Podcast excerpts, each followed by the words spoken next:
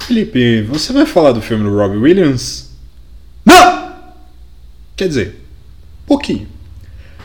Tá começando mais um Direito Ficção Científica. Fala pessoal, tudo tranquilo, meus consagrados, minhas consagradas, meus sci-fi lovers, tudo bem com vocês?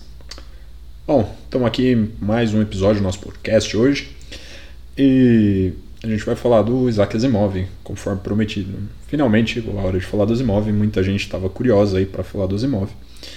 E o conto que eu escolhi para hoje chama O Homem Centenário, é, em inglês The Bicentennial Man, que virou filme com o Robbie Williams. Na verdade é um conto, foi publicado na década de 50, na década de 80 ele foi transformado em uma novela completa, né, em um livro completo pelo Robert Silverberg e depois ali na década de 90 saiu o filme O Homem Centenário com Robin Williams. Não foi assim aquele sucesso, eu acho, mas a gente gostou, quem assistiu gostou. Não assisti já, adianto para vocês, então tive que pesquisar para ver quais eram as diferenças. Não tem muita diferença, é, não chega a ser um Hobbit, mas alguma diferençazinha assim, só para ficar mais comercial, né? Um romancezinho e tal. Mas a, a, ideia do filme tá, tá bem próxima com a, com a ideia do conto e também do livro.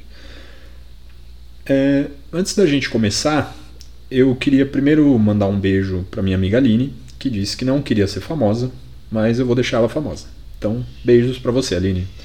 Sei que você vai ficar brava, não tem problema nenhum, porque eu gosto quando você fica brava. Bom, tudo bem, vamos lá.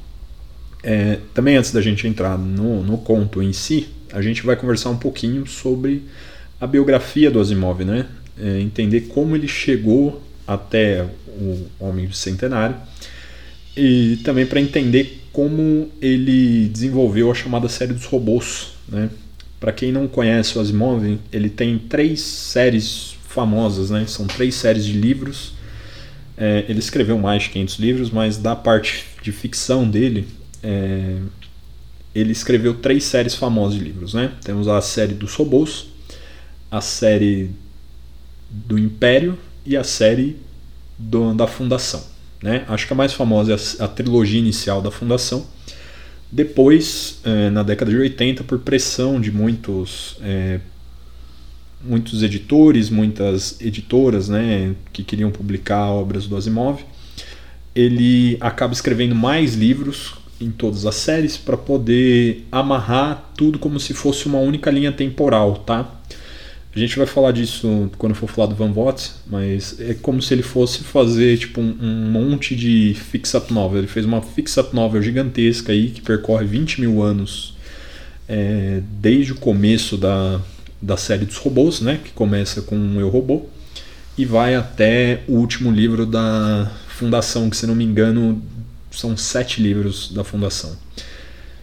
Enfim, é, vamos falar um pouquinho aí da, da biografia do Asimov, né? Como a gente viu no último episódio, o Asimov veio da Rússia para os Estados Unidos ainda criança. É, depois de algum tempo, o pai dele compra uma loja de doces e aí ele vai trabalhar junto com o pai nessa loja de doces, que é onde ele tem o com, primeiro contato né, com as revistas de ficção científica da época. Com o passar do tempo, Asimov começou então a escrever os próprios contos é, ele estreia na revista Amazing Stories em março de 1939 com o conto Marooned of West. Em julho de 1939 ele publica o conto Trains na revista Astounding Stories e é inaugurada aquela que a gente definiu como a era de ouro da ficção científica. É, durante toda a carreira, mas muito no começo da carreira, né, o Asimov ele é, se aproxima muito do John Campbell, que era o editor da Astounding Stories, mas também um dos maiores editores de revistas de ficção científica, um dos maiores escritores de ficção científica de todos os tempos.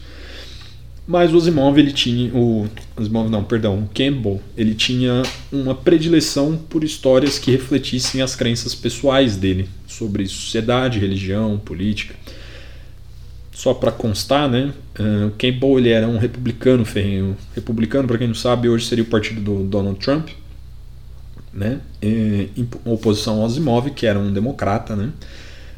É, apoiador do, na época dele, do Roosevelt, do New Deal. O Asimov era É, na época ele era judeu, né? Cresceu ali é, sobre a cultura judaica, mas depois ele se declara um judeu ateu. E Campbell era cristão, ele era muito religioso e tal.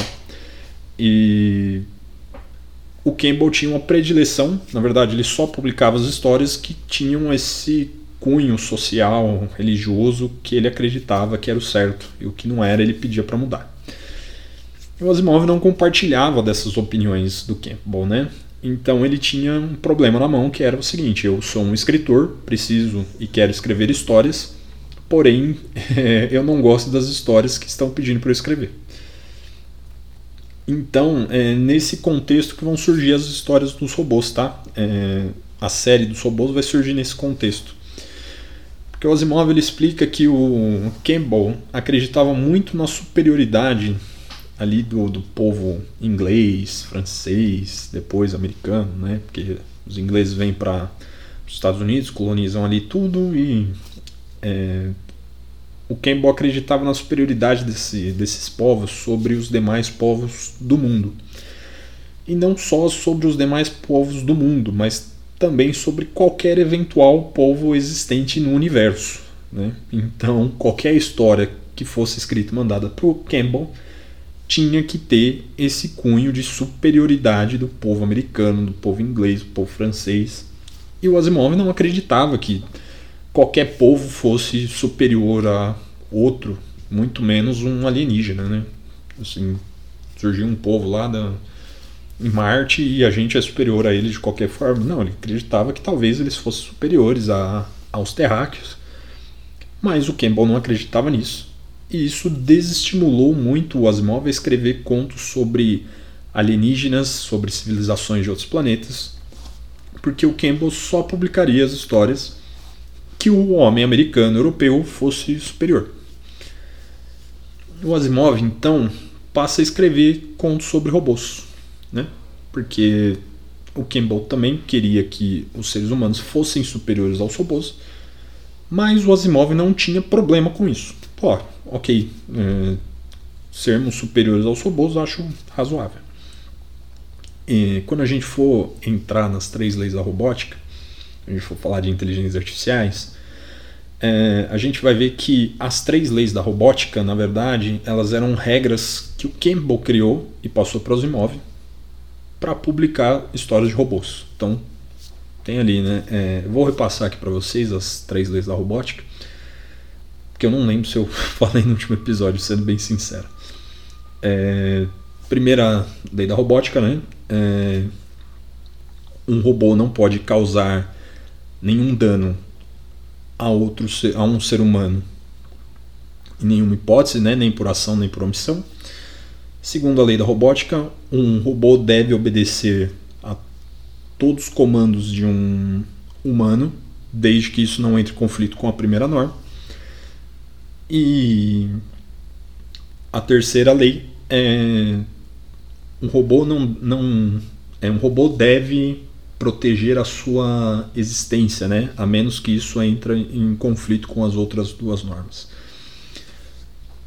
Tá mais bonitinho, eu só, só fui aqui meio de cabeça, mas vocês derem uma googlada aí, rapidão vocês acham, tá? É mais ou menos essa a ideia.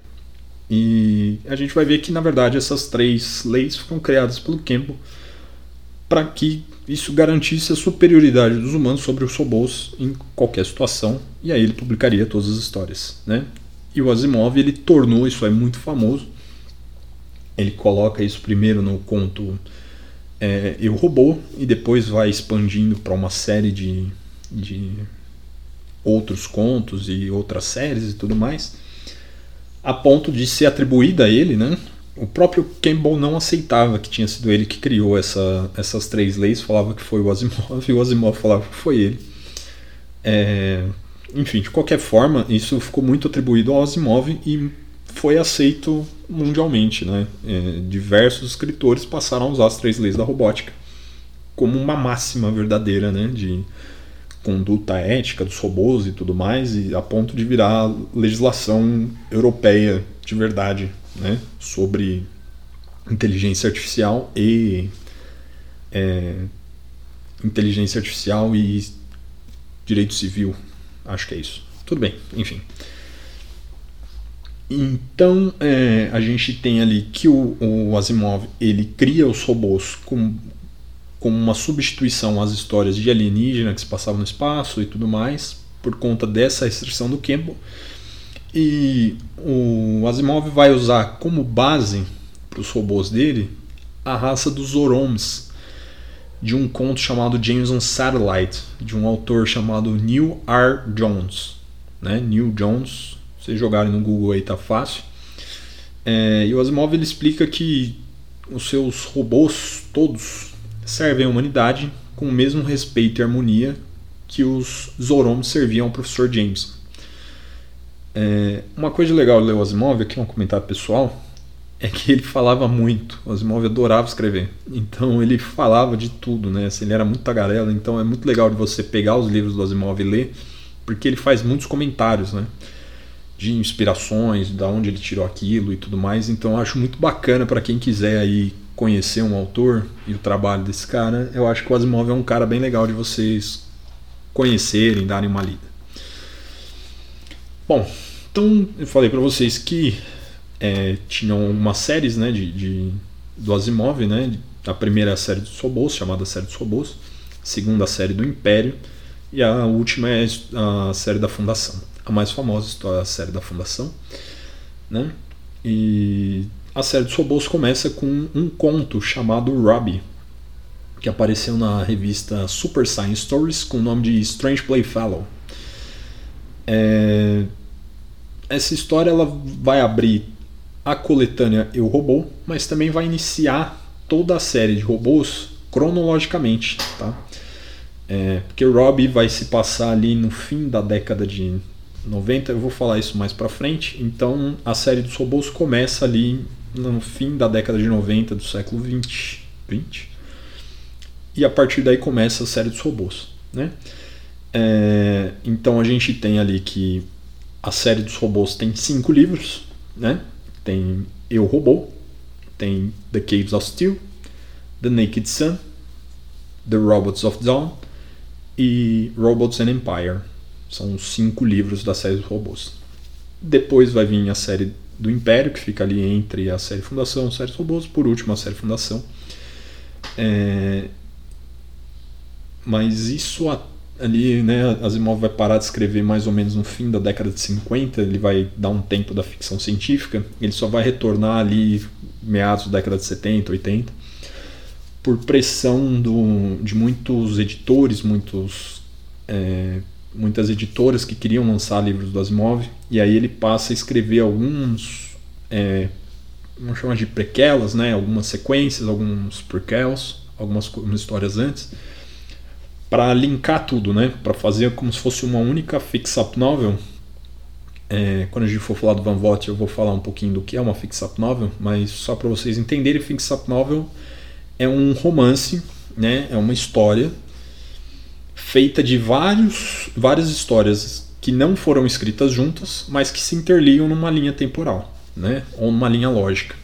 É, do Asimov tem os dois, né? A linha lógica e a temporal. Então ele linka ali, né, desde o começo de Robbie até o fim da série Fundação, são 20 mil anos de avanço da civilização, de conquista espacial, de desenvolvimento de inteligência artificial, de robôs e tudo mais. E depois é, ele um, termina de linkar as histórias e tudo mais, depois ele vem a falecer né, na, no ano de 1992, mas ele deixa tudo meio linkado. Não é perfeito, não é fechado, né? Tem muitas inconsistências, porque, como eu disse, não foi uma coisa planejada, né? Depois ele tentou arrumar, mas nem tudo fica perfeito, porém a ideia dele foi linkar tudo como se fosse uma única história de desenvolvimento da civilização humana. E ele se baseou em um livro chamado The Rise and Fall of the Empire, the Roman Empire. É, eu esqueci o nome do autor, mas é um autor famoso ali do começo da, da década de, de 10, ali, 0, 10 ali, é, do século 20, né? É, era uma obra ali que era muito é, expressiva com relação ao Império Romano, né? E o Asimov tenta meio que fazer isso também, né? como, como se fosse o um império da civilização humana comparado com o Império Romano. Quem for estudante de direito aí tiver curiosidade, eu recomendo estudar direito romano, tá? Apesar da maioria das pessoas falar que não vale a pena, vale a pena, tá? Estudar direito romano é importante. Estudem direito romano. Bom, enfim. Felipe, você falou, falou, falou. Não falou o Robin Williams ainda. Já que ele tá na história toda. Galera, vamos lá. É, eu falei para vocês que a série é, Eu Robô vai ser o primeiro livro da série de, dos robôs ali do Asimov. Então, O Homem Bicentenário seria um conto isolado que viria logo após o Eu Robô, tá? Vamos entender a ordem cronológica. O livro Eu Robô, ele começa ali no fim da década de 90, começo dos anos 2000, quando os primeiros robôs autônomos surgem com cérebro positrônico. E uma das personagens mais importantes do livro Eu Robô se chama doutora Susan Calvin, é a primeira robopsicologista da história. E ela, na ordem cronológica do livro, nasce em 1982 e morre em 2064, com 82 anos de idade. Aí a gente passa para um bicentenário, em que é mencionado que Susan Calvin havia morrido quase dois séculos atrás. Se ela morreu em 2064 e isso seria quase dois séculos atrás, então daria ali algo próximo de 2200, né? Um pouquinho mais, um pouquinho menos, 2200 está um, uma boa aproximação, a gente é de humanos, não precisa fazer conta. Então é isso. Né? É, a gente tem ali que a história do homem centenário se passa mais ou menos em 2200. Pronto, agora a gente vai entrar na história do filme, a gente vai falar do Robbie Williams, que nesse filme, ou na história né, do livro, se chama Andrew Martin. Ele se chama Andrew por conta de uma corruptela de Android. Né? A Little Miss, que é a personagem mais importante do livro depois do Andrew, e a personagem que é, o Andrew mais gosta né, da família Martin, é, ela não consegue falar Android, então ela chama um Android da família de Andrew. Ele é um Martin, por ser da propriedade da família Martin, e ele tinha um defeito muito curioso que era o seguinte: ele tinha um defeito no fluxo positrônico do cérebro positrônico dele, e isso permitia que o Andrew tivesse capacidade imaginativa, né? E o Andrew passa a utilizar a imaginação dele para compor obras de arte originais, né? Em madeira. Ele talhava madeira e fazia obras de arte e que não eram pedidas ou encomendadas por ninguém. E isso era um, meio que um problema, né? Porque se o robô tinha que obedecer a ordens, a gente tinha um robô ali que era capaz de imaginar, capaz de fazer coisas por conta própria. E o problema maior disso tudo é que isso gerou uma fortuna enorme para a família Marte, né? Que problema. É, o dono do, do Andrew, né? Que o Andrew chama de Sir, é, o patriarca, né? Ali da família Martin para o Andrew é, ele passa a guardar metade do, do dinheiro que ele ganha com as vendas das peças do Andrew em uma conta em nome do Andrew, que era ilegal. Né? Um robô não podia ter conta em banco, muito menos ter dinheiro. Mas ele abre uma conta, o Andrew era capaz de assinar o próprio nome, então eles dão uma ludibriada ali no banco e abre uma conta onde o, o Sir passa a colocar o, o dinheiro, metade do dinheiro que era ganho para o Andrew. Só para constar, pessoal, eu li o livro em inglês. Eu não sei como tá a tradução. Tá? Eu também não assisti o filme. Então eu não sei como seria, tipo, se seria senhor, seria, enfim, senhor, senhora, senhorita. Eu não sei como o Andrew se referiria em português. Então eu tô falando em inglês, vocês conseguem fazer as inferências de quem são. Depois de algum tempo, o Andrew ele conversa com Little Miss. A Little Miss, quando o Andrew chega na família Martin, é uma criancinha pequena e o Andrew vai acompanhando o crescimento da Little Miss, né? Depois de algum tempo já, ele decide comprar a própria liberdade e ele conversa com a Little Miss, que apresenta a ideia para o Sir Martin, né? É, só para constar, a Little Miss é, era uma criança que brincava muito com, com o Andrew e tudo mais. É, quando o Andrew chega, acho que são é, o Sir, a Ma'am, né? Que, é, que seria senhor senhora Andrew, a Little Miss, né? Eu acho que eu confundi. Acho que não era era Sir Andrew, Miss Andrew, Little Miss. Não, agora eu vamos rebobina, rebobina tudo. Volta.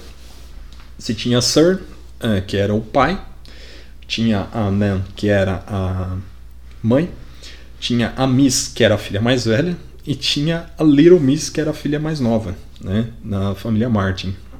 E a Miss saía bastante, não ficava muito em casa, não dava muita bola pro Andrew, mas a Little Miss adorava o Andrew, brincava com ele o tempo todo, dava ordens para ele brincar com ela e tudo mais. Então é, ela vai ser a personagem mais importante porque é a personagem que o Andrew mais se apega.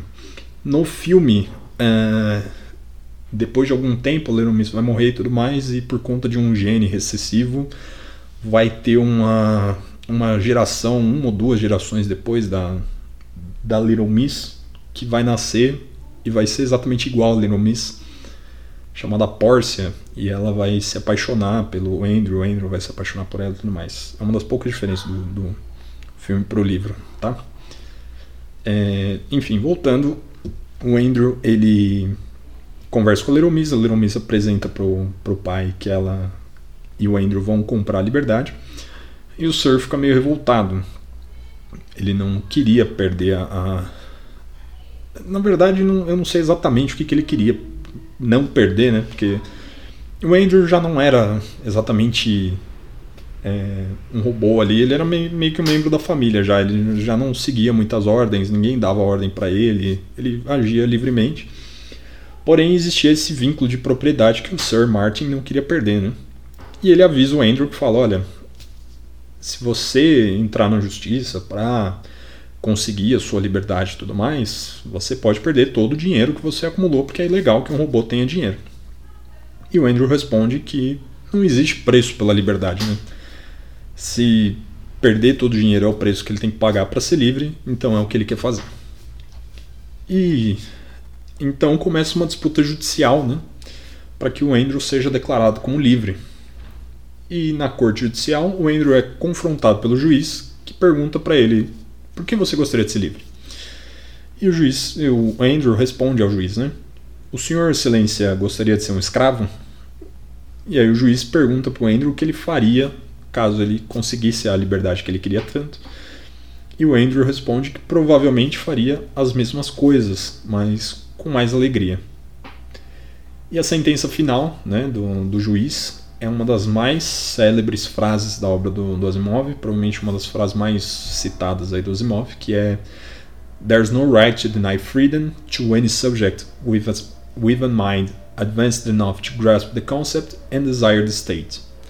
Não há direito de negar liberdade a qualquer pessoa com uma mente avançada o suficiente para entender o conceito e desejar o estado.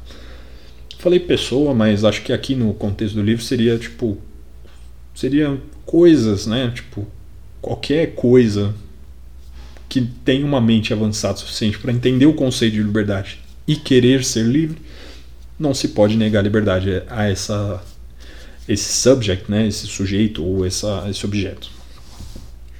O Andrew então ele consegue a liberdade e ele passa a viver como um membro da família Martin, né? Ele acompanha a morte do Sir, ele acompanha o crescimento do filho da, da Little Miss, que ele chama de Little Sir. Ele decide que ele quer usar roupas e que ele precisa entender melhor o vocabulário humano. E para isso ele decide ir sozinho até uma livraria, né? Mas no caminho ele acaba encontrando com dois humanos que odeiam as máquinas e usando a segunda lei da robótica, que a gente viu que é um robô é obrigado a, a cumprir as ordens de um ser humano, a menos que isso coloque em risco a vida de uma pessoa. É, eles fazem com que o Andrew arranque a própria roupa e pretendem fazer com que ele é, se autodestrua, né? arranque as próprias peças e tal. Little Sir encontra com o Andrew nesse trajeto, né, enquanto isso está acontecendo e tudo mais, e ele espanta os agressores, na verdade ele faz meio que uma ameaça ali, né? É, é meio que uma negociação ali, uma, uma treta verbal.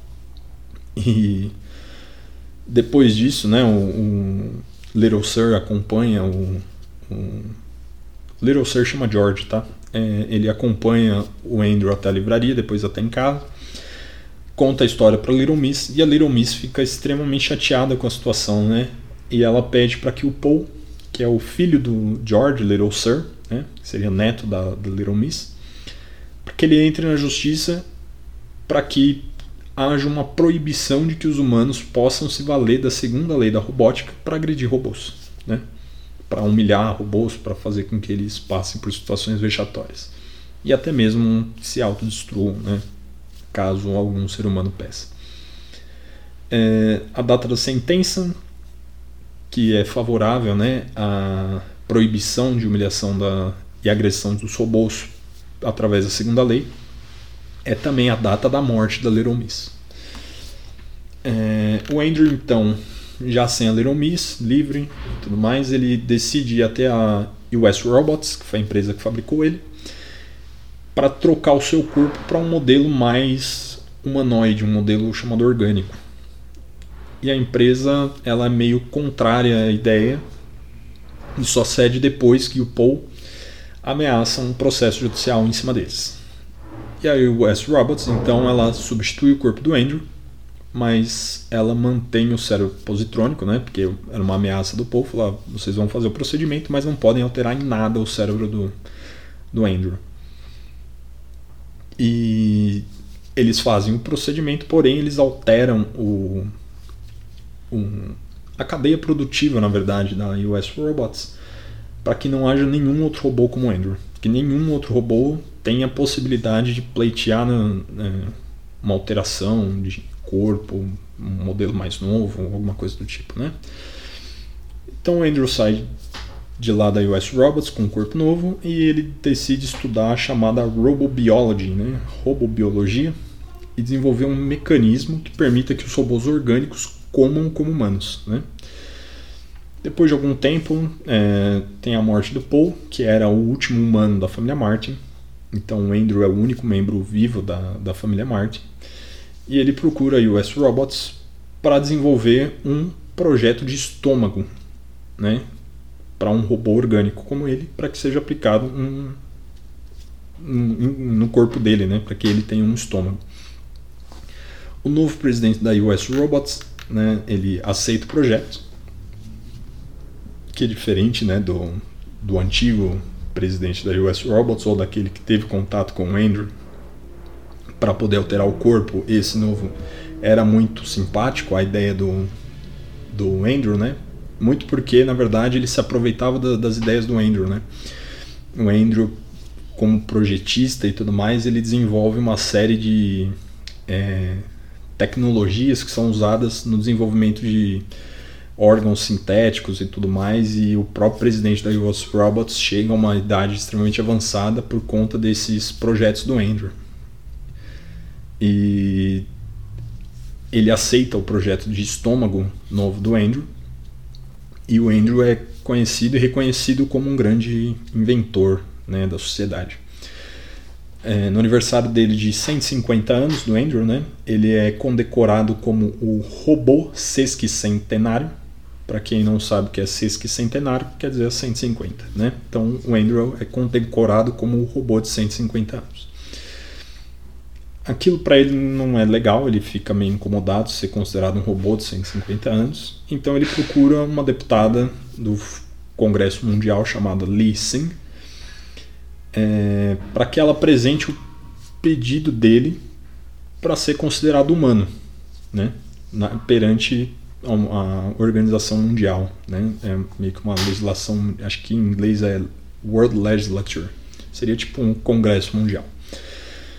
É, o pedido do Andrew encontra muita resistência dos outros membros do, do Congresso Mundial pelo fato do Andrew ser imortal, né? O Andrew ele é imortal, ele não pode morrer porque o cérebro dele é meio que indestrutível, né? E ainda assim ele é um ser que foi criado, né? Então, para quem não sabe, a informação tende ao infinito quando você preserva os meios. Então, o, o Andrew, caso ele preservasse o corpo dele, o cérebro, enfim, as peças, tudo, ele poderia viver para sempre. Né? Ele poderia viver aí até que ele não conseguisse mais substituir as peças dele. É, nesse ponto, o Andrew ele já substituiu todos os órgãos robóticos dele por próteses orgânicas, tá? Então ele desenvolveu lá, tipo, um estômago, um sistema digestório, um sistema excretor, todo. Ele é basicamente um humano com um cérebro positrônico, né? Então o Andrew ele procura um robô cirurgião para que esse robô modifique o cérebro positrônico dele, fazendo com que esse cérebro desenvolva um decaimento natural e pare de funcionar no aniversário dele de 200 anos. Né? É, o Andrew, então, após fazer a cirurgia, ele apresenta o, o argumento dele no Congresso Mundial e ele explica que agora ele é um mortal. Né? No aniversário de 200 anos dele, ele vai morrer. Então, tem toda a tramitação da lei. E a lei que é, reconhece o Andrew como o homem bicentenário. Se não me engano, caso isso fosse verdade, ele seria o segundo homem mais velho de toda a, a existência humana da qual se tem é, conhecimento, eu acho. Perdendo só pro Matusalém, eu acho, não tenho certeza, mas acho que seria isso. Enfim, é, no aniversário dele de 200 anos é reconhecida a, a lei, né, que considera o Andrew um homem bicentenário. E essa também é o dia da morte dele, né? E nos últimos momentos de vida do Andrew, ele tenta se lembrar de toda a humanidade dele, de tudo que ele podia guardar de memória afetiva da humanidade e as últimas palavras dele são Little Miss, que é para dizer que toda a humanidade dele veio do amor de uma criança. Bom, galera, vocês agora conhecem a história, já contei para vocês. Então, vamos discutir o que, que isso aí ajuda a gente com direito. Bom, galera, acho que a discussão maior que o Asimov traz na história é o que faz a gente humano, né? E como isso pode ser aplicado na sociedade, né? Porque o, o Andrew, ele já era livre, né? E, mas ele não era uma pessoa.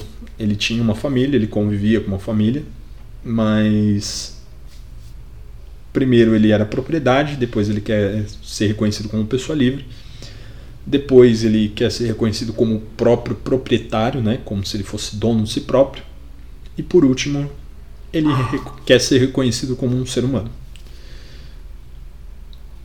A pergunta que eu faço, né? O Andrew era livre?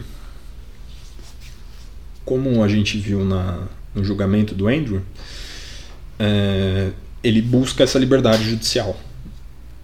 Mas ele já não recebia ordens, né? Inclusive no livro, a própria Little Miss, na cena da, do julgamento do Andrew, ela vai explicar que ninguém da família Martin dava ordem para eles já tinha 20 anos, né? Ninguém ali dava ordem para ele.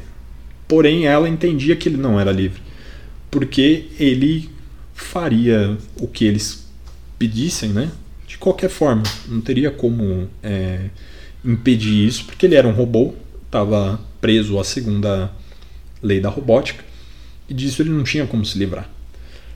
Porém, ele queria pleitear ainda assim essa liberdade né, perante a sociedade, mostrar que ele não era propriedade da família Martin, mas que ele era um, um ser livre. Né? E a Miss explica, né? Olha, isso seria só um jogo de palavras que não custa nada pra gente, mas que significa tudo para ele. Não tem por que não, não reconhecer, né?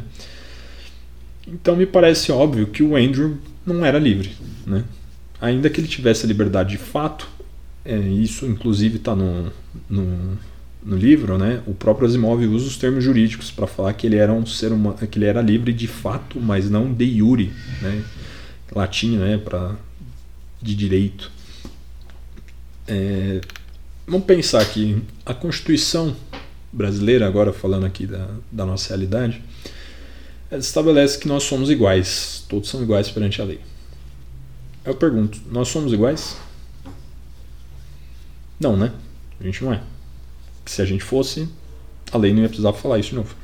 Nós já seríamos iguais, mas nós somos desiguais.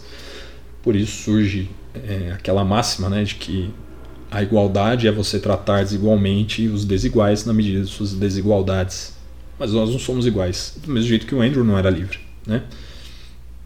E ele poderia fazer o que ele quisesse ali, ele poderia fazer as obras de arte dele, gastar o dinheiro dele como ele quisesse e tudo mais. Porém, ele não era livre, né? Ele era um escravo, de qualquer forma. E por isso ele procura é, aquilo que, acho que se não me engano, no, no realismo jurídico escandinavo, principalmente, ou posso estar equivocado, mas acho que é, surge aí, né? É, não, eu tô, tô equivocado. Esse termo é do Pierre Bourdieu. Uh, o Andrew ele procura o exercício de uma violência simbólica, né? Que é um, um, um ato de uma autoridade judicial para que haja um, um, direcionamento no sentido, no sentido do fator normativo de poder. O que, que eu quero dizer com isso? Né? É, nós aqui, enquanto sociedade, a gente estabelece um, um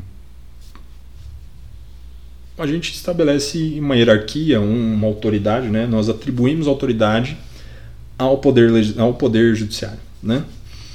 Então, quando um juiz ele impõe é, que o Andrew é livre, quando ele dá uma sentença falando o Andrew é livre, ele está impondo legitimidade sobre esse entendimento, né?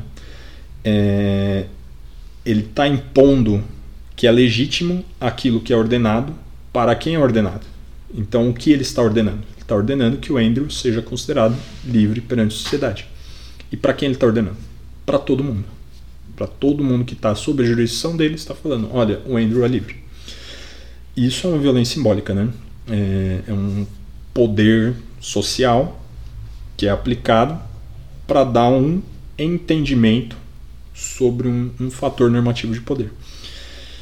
E a liberdade que o Andrew consegue, ela não é válida só para o Andrew, né? Ela é válida para toda a sociedade que aceita o poder que é imposto ao juiz, né? Que é que emana do juiz ou que se atribuiu que o juiz tem esse poder. E falando um pouquinho sobre o, o que originou o caso Andrew, né? O que pode ter é, levado as mãos a escrever o, o caso Andrew foi provavelmente um caso de 1771 chamado o caso Somerset. Somerset era um escravo que fugiu do dono. Enquanto ele estava livre, ele entrou em contato com os abolicionistas para conseguir a liberdade dele. Ele foi capturado de novo. Ia ser levado para Jamaica para ser vendido. Então, os abolicionistas entraram com um pedido de habeas corpus para o Somerset, né? E a sentença do. Eu não sei se é exatamente como eu posso dizer, desembargador, mas seria tipo Chief Justice, seria uma coisa acima de juiz, assim, tipo, seria, sei lá, pra gente seria desembargador, uma coisa acima, né? Talvez, não sei se seria ministro, mas estaria acima de, de juiz, né? Juiz chamado Mansfield, né? O Chief Justice Mansfield, ele dá a seguinte sentença: O estado de escravidão é de tal natureza que ele é incapaz de ser introduzido sob qualquer razão moral ou política que não seja a lei positiva. É tão odioso que nada pode suportá-la a não ser a lei positiva. Qualquer inconveniência, portanto, que possa seguir da decisão, eu não posso dizer que esse caso é permitido ou aprovado pela lei da Inglaterra e, portanto, o negro deve ser é, liberto. Que no caso ele usou o termo discharge, mas acho que é, quando a gente faz uma acusação em, na, na, justiça ali em inglês e tudo mais, né, ele é charged de alguma coisa, e aí caso ele seja inocentado ou liberto, ele seria discharged. Né? Então, é, a história do Asimov ela demonstra não só a luta de um, de um robô, né, é, perante a humanidade ou pela humanidade, né, para buscar a sua humanidade, mas para que ele seja humano, não só de fato, mas de direito, para que ele tenha os direitos dele reconhecidos. Fala, ah, não sou só um humano, eu tenho direitos de humano, eu sou reconhecido como humano perante a autoridade máxima, né, que é o poder judiciário, e ninguém pode questionar isso. É, eu acho que a liberdade que o, que o Asimov se refere, ela se aproxima muito ao conceito que a gente tem hoje de direitos humanos, né? que foi objeto dali da luta abolicionista, né, pelo fim da escravidão e tudo mais, de que não tem lei que possa desumanizar as pessoas, né? E o Andrew, ele era uma pessoa de fato, né? Mas a lei não poderia desumanizá-lo. E a briga dele, né, a luta dele durante toda a, a história, né, a partir do momento que ele entra na justiça e tudo mais, é para que ele se torne uma pessoa de direitos também, né? De direito e de direitos. E que é, isso demonstra que a gente precisa pensar, né? Que o que nos torna humanos perante o judiciário, né? o que nos faz seres humanos, o que nos une como os humanos. E o Asimov, ele, pelo menos para mim, né, ele define que os humanos são capazes de sentir, são capazes de imaginar, são capazes de se indignar, são capazes de lutar pelos seus direitos e, por fim, são capazes de morrer, né? E o Andrew, ele passa por todas essas etapas, né? Ele é um ser que é, é capaz de imaginar, ele desenvolve né, o talento dele de, de imaginar, ele é capaz de sentir, como fica comprovado, né, principalmente na, na cena final, quando ele demonstra todo o amor dele pela Little Miss.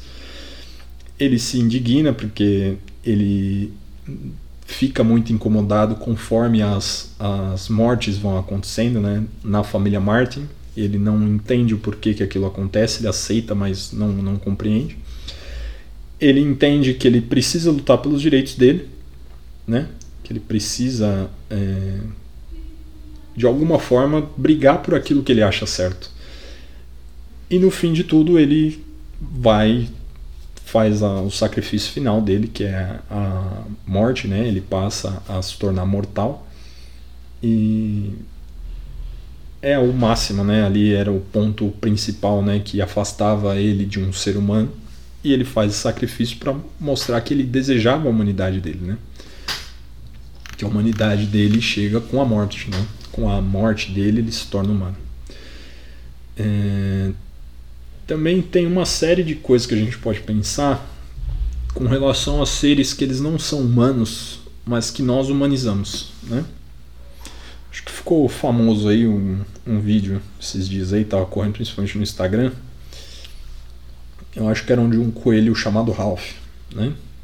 que ele sofreu uma série de, de violências causadas por testes em animais, né? testes cosméticos em animais, para demonstrar que esses animais são tratados com extrema crueldade. Né?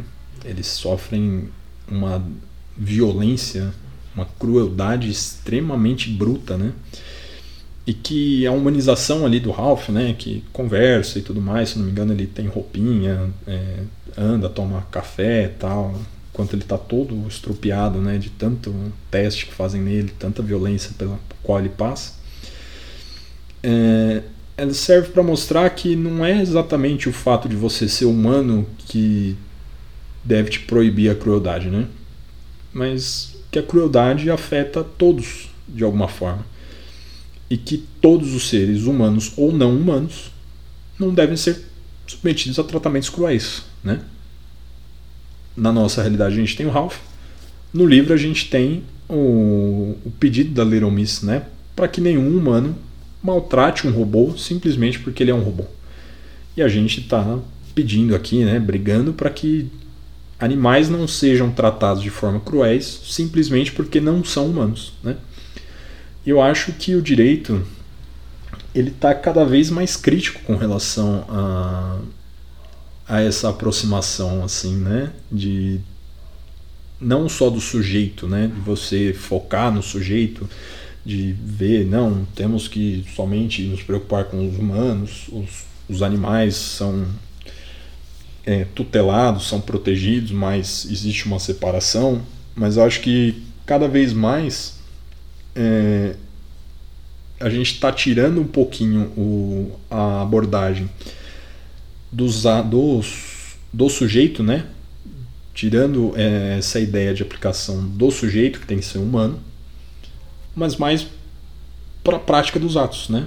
É, a violência ela não pode ser aceita contra qualquer forma de vida, entende? É, não é só porque ah, é um é um boi, é uma vaca, é um coelho, é não, é, não é só porque não é humano que eu vou tratar com, com violência, né? A violência não se justifica pelo fato de não ser humano. Você sai dessa abordagem do sujeito, né? Opa, peraí, ser humano eu não posso tratar com violência. Ah, mas não é humano, então tudo bem. Não.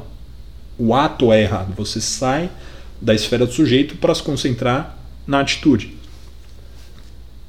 E é, a gente teve algumas decisões aí recentes, por exemplo, que proibiram o transporte de animais para abate, né, de maneira cruel, que eles eram transportados todos em pé e tinham que passar longuíssimas horas em pé e tudo mais, e aquilo causava muito sofrimento pro, pro, pro bichinho.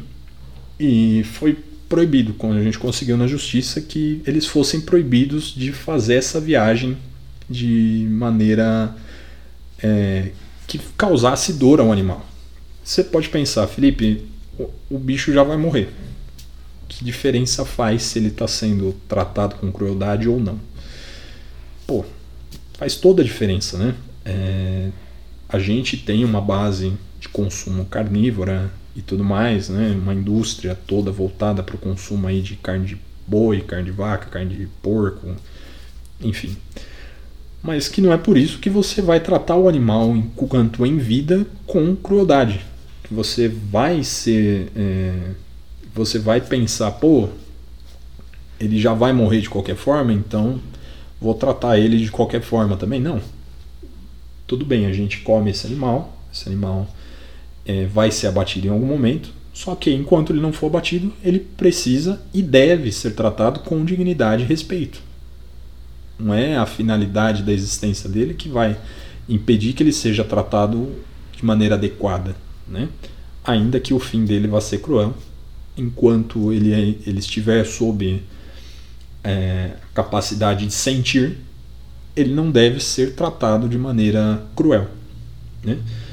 E acho que isso mostra que é uma humanização né, do trato jurídico daquilo que não é humano. Isso é importante para mostrar que muito em breve nós teremos seres que se parecem muito com a gente, mas não são como a gente, né?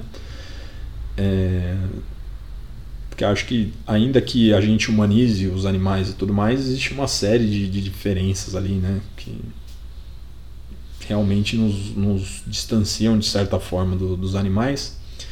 Mas os robôs e as inteligências artificiais cada vez mais se parecem com os seres humanos. Porém, a gente é capaz de saber que eles não são como a gente, né? É, acho que não lembro se foi o Nick Bostrom, mas acho que foi. Ele define que a diferença principal de um ser humano para um robô com inteligência artificial é que o ser humano nasceu e o robô foi feito, né? Essa é uma diferença primordial, provavelmente vai ser muito importante, né? Quando a gente começar a desenvolver General AIs, a gente vai falar sobre isso nas, nos episódios de inteligência artificial. Mas é, a obra do Asimov ela traz esse ponto importante de discussão, que é o seguinte: provavelmente as inteligências artificiais e os robôs vão ter que encontrar um caminho para demonstrar essa humanização, que não é só a aparência, que não é o, o, a situação de fato que vai transformar eles em livres, né? Mas que essa humanização ela vai ser provavelmente buscada na justiça, né? Que o que vai se buscar não vai ser uma equiparação de fato entre humanos e não humanos, mas uma igualdade jurídica no tratamento entre humanos e não humanos, né? Que isso vai ter que ser conquistado provavelmente judicialmente.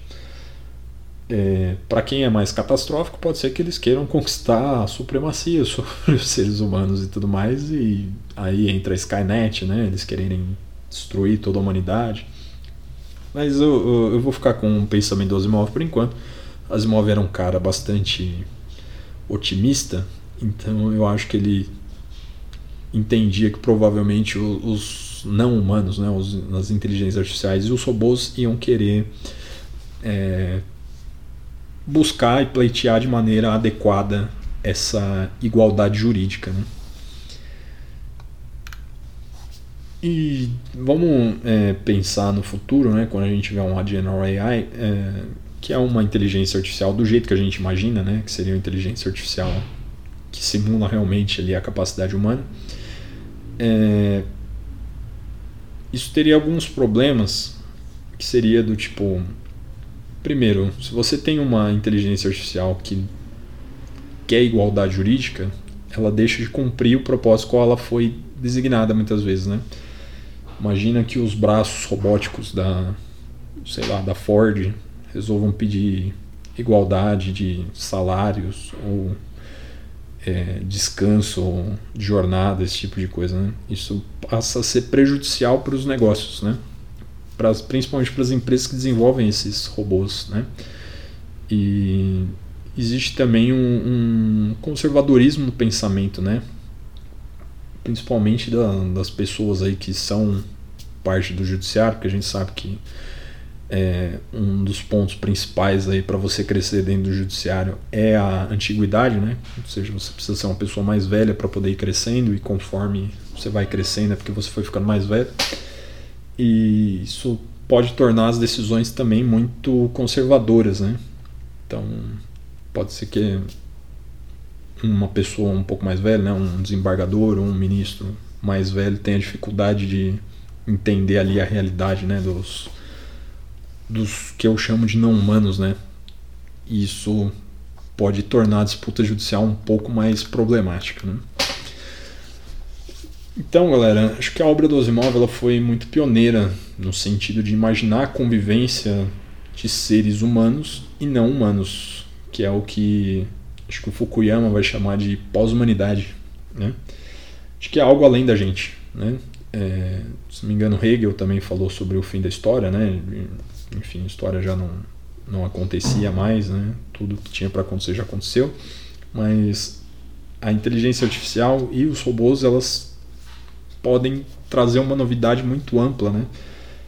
que é tirar o, o o escopo que a gente tem né, desse entendimento de que nós somos os seres mais avançados que existem para surgir um novo um novo ser que é, muito se assemelha e pode até nos ultrapassar em diversas áreas né? e entender é, primeiro não só como esses seres são mas entender como nós nos entendemos pode ser muito importante para a gente entender as implicações jurídicas né, do que são inteligências artificiais, como elas se comportam e como a gente se enxerga, né? como é, a gente tem essa aproximação entre o que é o, o ser humano para o direito e aquilo que não é o ser humano para o direito, mas como isso se aproxima juridicamente. Né? Então, galera, acho que foi isso aí. É, desculpe um episódio um pouco longo hoje também demorado, né? Demorou para gravar, mas acho que ficou bom. É, espero que vocês tenham gostado, tá? Quem quiser trazer comentários aí, fazer pergunta, nossas redes sociais estão sempre abertas, né? É, quem quiser seguir a gente lá no Instagram, arroba ficção científica direito. E pode mandar mensagem, pode trocar uma ideia. Para quem me conhece aí, pode mandar mensagem no WhatsApp, conversar e tudo mais. E eu trago a discussão no próximo episódio que vai ser sobre é, um livro do Robert Heinlein chamado Um Estranho na Terra Estranha, numa Terra Estranha. Bom, é isso aí, pessoal. Valeu, muito obrigado pela atenção de vocês e até a próxima.